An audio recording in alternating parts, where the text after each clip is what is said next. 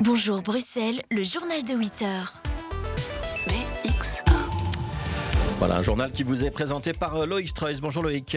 Bonjour Fabrice, bonjour à toutes et à tous. Les épreuves du CEB débutent ce matin pour les élèves de 6e primaire, une période stressante à la fois pour les enfants et pour les parents. Adjel Habib est attendu aujourd'hui au Parlement dans l'affaire des visas accordés aux Iraniens. La ministre des Affaires étrangères devra convaincre les députés, tandis qu'on en sait un peu plus sur le rôle joué par l'OCAM.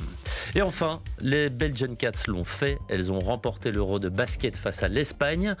Retour sur cette victoire historique en fin de journal. C'est donc le jour J pour les élèves de 6e primaire. Ils sont un peu plus de 45 000 en fédération. Wallonie-Bruxelles a débuté les épreuves du CEB, le certificat d'études de base. Ces épreuves porteront sur le français, les mathématiques et l'éveil. Elles se termineront vendredi et les résultats, eux, seront communiqués le 6 juillet. Et naturellement, cette période génère énormément de stress chez les jeunes et à la maison. Il n'est pas toujours simple pour les parents d'accompagner leurs enfants pendant les révisions. On a du coup interrogé Florie Willard. Elle est orthopédagogue. Elle donne quelques conseils et outils qui pourraient aider les parents concernés, eux-mêmes stressés par ces épreuves. Euh, ce qui est important, c'est de, ne pas mettre une pression euh, impossible sur, sur leurs enfants. Il faut vraiment rester euh, dans la bienveillance et leur rappeler chaque jour qu'ils sont capables, euh, que de toute façon, ce qui compte, c'est de faire de leur mieux. Il y en a beaucoup qui se mettent une pression avec les points, la moyenne, etc. Et si les parents le leur répètent chaque jour, ben, c'est un discours qu'ils vont avoir eux-mêmes. Et donc, c'est important. Et pareil, en fait, il faut vraiment penser à ne pas faire que des révisions, à ne pas être euh, non-stop dans le stress euh, qu'on communique en fait à nos enfants, parce que eux, naturellement, ils ne vont pas l'avoir. Et euh, et pendant les révisions, pendant les examens, ne pas hésiter à prendre du temps pour soi, à faire des activités avec les enfants, autres que la révision, par exemple faire de l'exercice. Ça, permet de se dépenser, ça, permet d'avoir euh, plein de bonnes hormones, euh, manger sainement, enfin voilà, avoir une hygiène de vie euh, correcte. Il faut pas hésiter à faire un petit peu de relaxation. Il y a plein de vidéos maintenant Une interview de Marie Charette. Cette information, elle, pourra intéresser les futurs parents de la ville de Bruxelles. Elle envisage de permettre l'enregistrement des naissances en ligne. Cette possibilité existe déjà à Louvain et elle rencontre un franc succès. Le formulaire en ligne n'impose plus de se rendre à la maison communale. Une première phase test est prévue, mais aucune date n'a été dévoilée pour le moment. On vous en parlait en titre. Adjel Habib est attendu de pied ferme à la Chambre. La ministre des Affaires étrangères va devoir répondre aux questions des députés concernant le fil des événements dans l'octroi des visas accordés au maire de Téhéran et à sa délégation. Et le moins que l'on puisse dire, Anaïs Corbin, c'est qu'elle est attendue au tournant.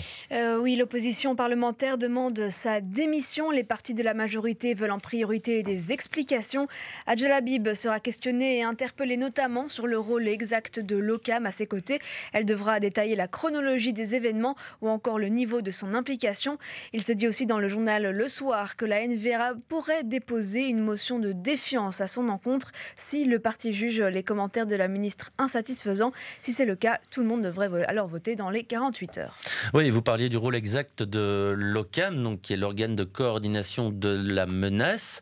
Chaque jour qui passe amène son lot de révélations et cette fois on en sait un peu plus sur le rôle qu'a tenu l'OCAM. Euh, Toujours selon le journal Le Soir, l'avis de l'OCAM aurait été demandé après la délivrance des visas, soit le 9 juin, alors que les 14 visas de la délégation iranienne ont été délivrés la veille, le 8 juin, par l'ambassade de Belgique à Téhéran.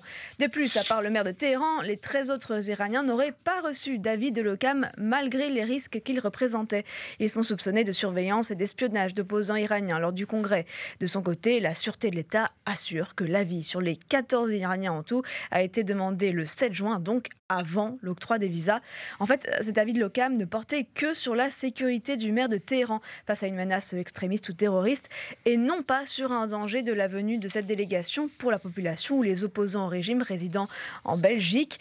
Dans une note verbale envoyée par l'ambassade de la République islamique d'Iran au ministère des Affaires étrangères belge, le régime craint une mobilisation contre sa délégation, une note qui n'aurait pas fait partie des documents mis à disposition des députés fédéraux la semaine dernière en commission des relations extérieures à la Chambre.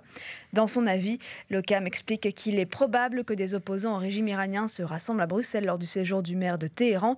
L'organe rappelle que Alizera Sakani a fait partie de la milice paramilitaire du régime. De plus, il était potentiellement impliqué dans la répression des manifestations provoquées par la mort de Macha Amini, ainsi que dans la répression de la révolte des étudiants de l'université de Téhéran en juin 2009.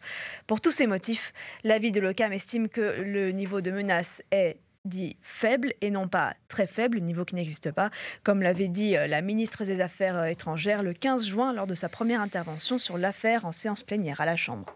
Merci Anaïs pour toutes ces précisions. C'était Anaïs Corbin. En bref, au rayon judiciaire, un suspect s'est rendu dans le dossier Seguir, du nom de cet homme qui avait été tabassé à mort dans la cité du Peterboss à Anderlecht la semaine dernière. Un homme s'est présenté à la police et a avoué sa participation au crime. Il est sous mandat d'arrêt. Les enquêteurs tentent de déterminer s'il a agi seul ou non. La mort de Seguir serait liée au trafic de drogue. Les chevaux vont-ils disparaître du centre historique de Bruxelles? Les autorités locales tente de trouver une alternative dans un souci de bien-être animal et elle pourrait prendre la forme de calèches électriques. Les calèches garderaient leur forme actuelle mais se déplaceraient sans chauffeur. Le projet doit être soumis au vote du conseil communal tout à l'heure. Il ne devrait pas être mis en œuvre avant 2024. Les calèches actuelles baladent quelques 15 000 touristes par an. Et on passe à cet exploit XXL. On veut parler des Belgian Cats. Elles ont remporté l'Euro de basket en s'imposant 64-58 face à l'Espagne. Une victoire qui s'est dessinée dans les dernières minutes. Bernard de Nuit. Oui, c'était à la Stosice Arena de Ljubljana en Slovénie et non sans douleur pour nos basketteuses belges hier soir. À la mi-temps, la Belgique accuse 7 points de retard face à l'Espagne qui mène alors de 33 points contre 25. En deuxième mi-temps, les Belgian Cats retrouvent leur vigueur de jeu avec de gros tirs et la rapidité. C'est notamment grâce à Emma Messeman, auteur d'un triplé, euh, que la Belgique peut à nouveau mener au score avec 56 points contre 55 avant d'engranger les points en fin de partie. Score final en apothéose 64-58. La Belgique est championne d'Europe de basket féminin pour la première fois de son histoire, après avoir éliminé nos voisins français en demi-finale et la Serbie, tenante du titre en quart de finale. Et une statistique illustre euh, la performance des Cats. Trois joueuses font partie de l'équipe du tournoi. Oui, il s'agit d'Emma Messeman, Julie Van Loo et Julie Allemand. Julie Allemand a battu un record historique de passes décisives dans une finale de l'Euro avec 8 assists ce dimanche soir. Julie Van Loo elle euh, entre aussi dans la légende. Elle est la meilleure marqueuse du tournoi.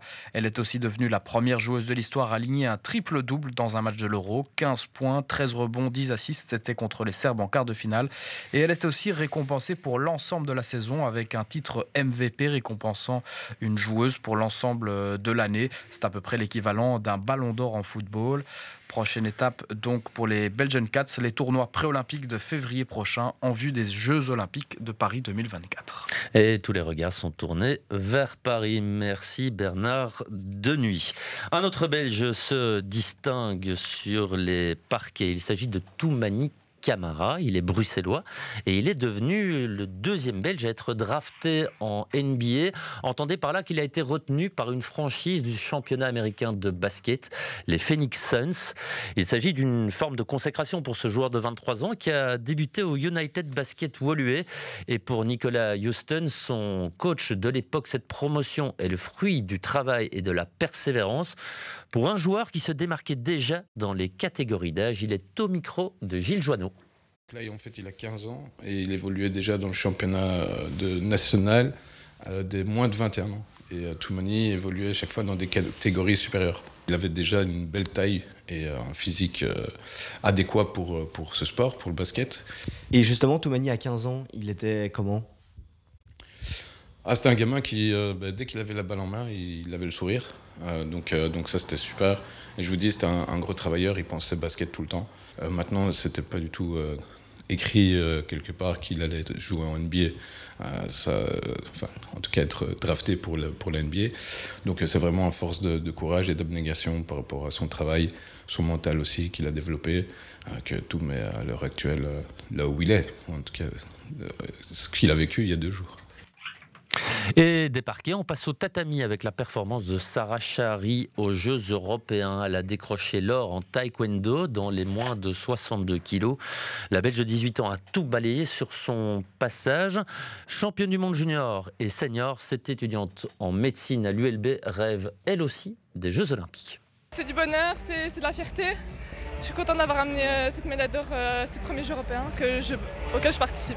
J'ai eu chaud jusqu'à la dernière seconde. Mais comme quoi, il ne faut jamais abandonner, il faut, jusqu'à la dernière seconde, il faut y aller. Peut-être que ça pourra apporter des, choses, on l'a bien aujourd'hui. Le prochain objectif, c'est les, JO. J'ai fait champion du monde l'année passée. Ici, j'ai gagné les Jeux européens. J'espère aussi euh, peut-être un, titre de, championne d'Europe et bien sûr un titre de championne olympique euh, à l'avenir, j'espère. Interview réalisée par nos confrères de l'agence Belga. La musique était à l'honneur ce week-end. Des dizaines de concerts ont eu lieu en région bruxelloise à l'occasion des fêtes de la musique. Tandis que dans le même temps se déroulait le festival Couleur Café. Au total, près de 70 000 festivaliers se sont rendus au pied de l'Atomium sur trois jours. Quasi toutes les places ont été vendues. De quoi réjouir les organisateurs. Stan Grossen est chargé de communication du festival. Il revient avec Anaïs Corbin sur les moments forts du week-end. Les moments forts, euh, il y en a constamment en permanence. Euh, là, par exemple, je reviens du concert de Yendri, une euh, chanteuse italo-dominicaine avec une voix d'enfer. Et c'était vraiment sensationnel. Et il y, a eu plein d'autres concerts comme Romeo Elvis, comme. Enfin, je peux vous citer toute, toute la liste. Et la liste est très longue. Mais voilà, Couleur Café aussi connu pour toutes ses particularités, comme toutes les animations, la rue du bien manger, les fanfares. Donc voilà, tout, tout tout se passe super bien, ça résonne, euh, ça rayonne, euh, enfin voilà, tout ce qu'il faut pour, euh, être heureux et pour avoir une bonne ambiance. Donc voilà, les moments forts, c'est en permanence, c'est constamment, c'est partout. C'est à couleur café, quoi. Voilà, c'est un peu le coup d'envoi de l'été, couleur café, en région bruxelloise.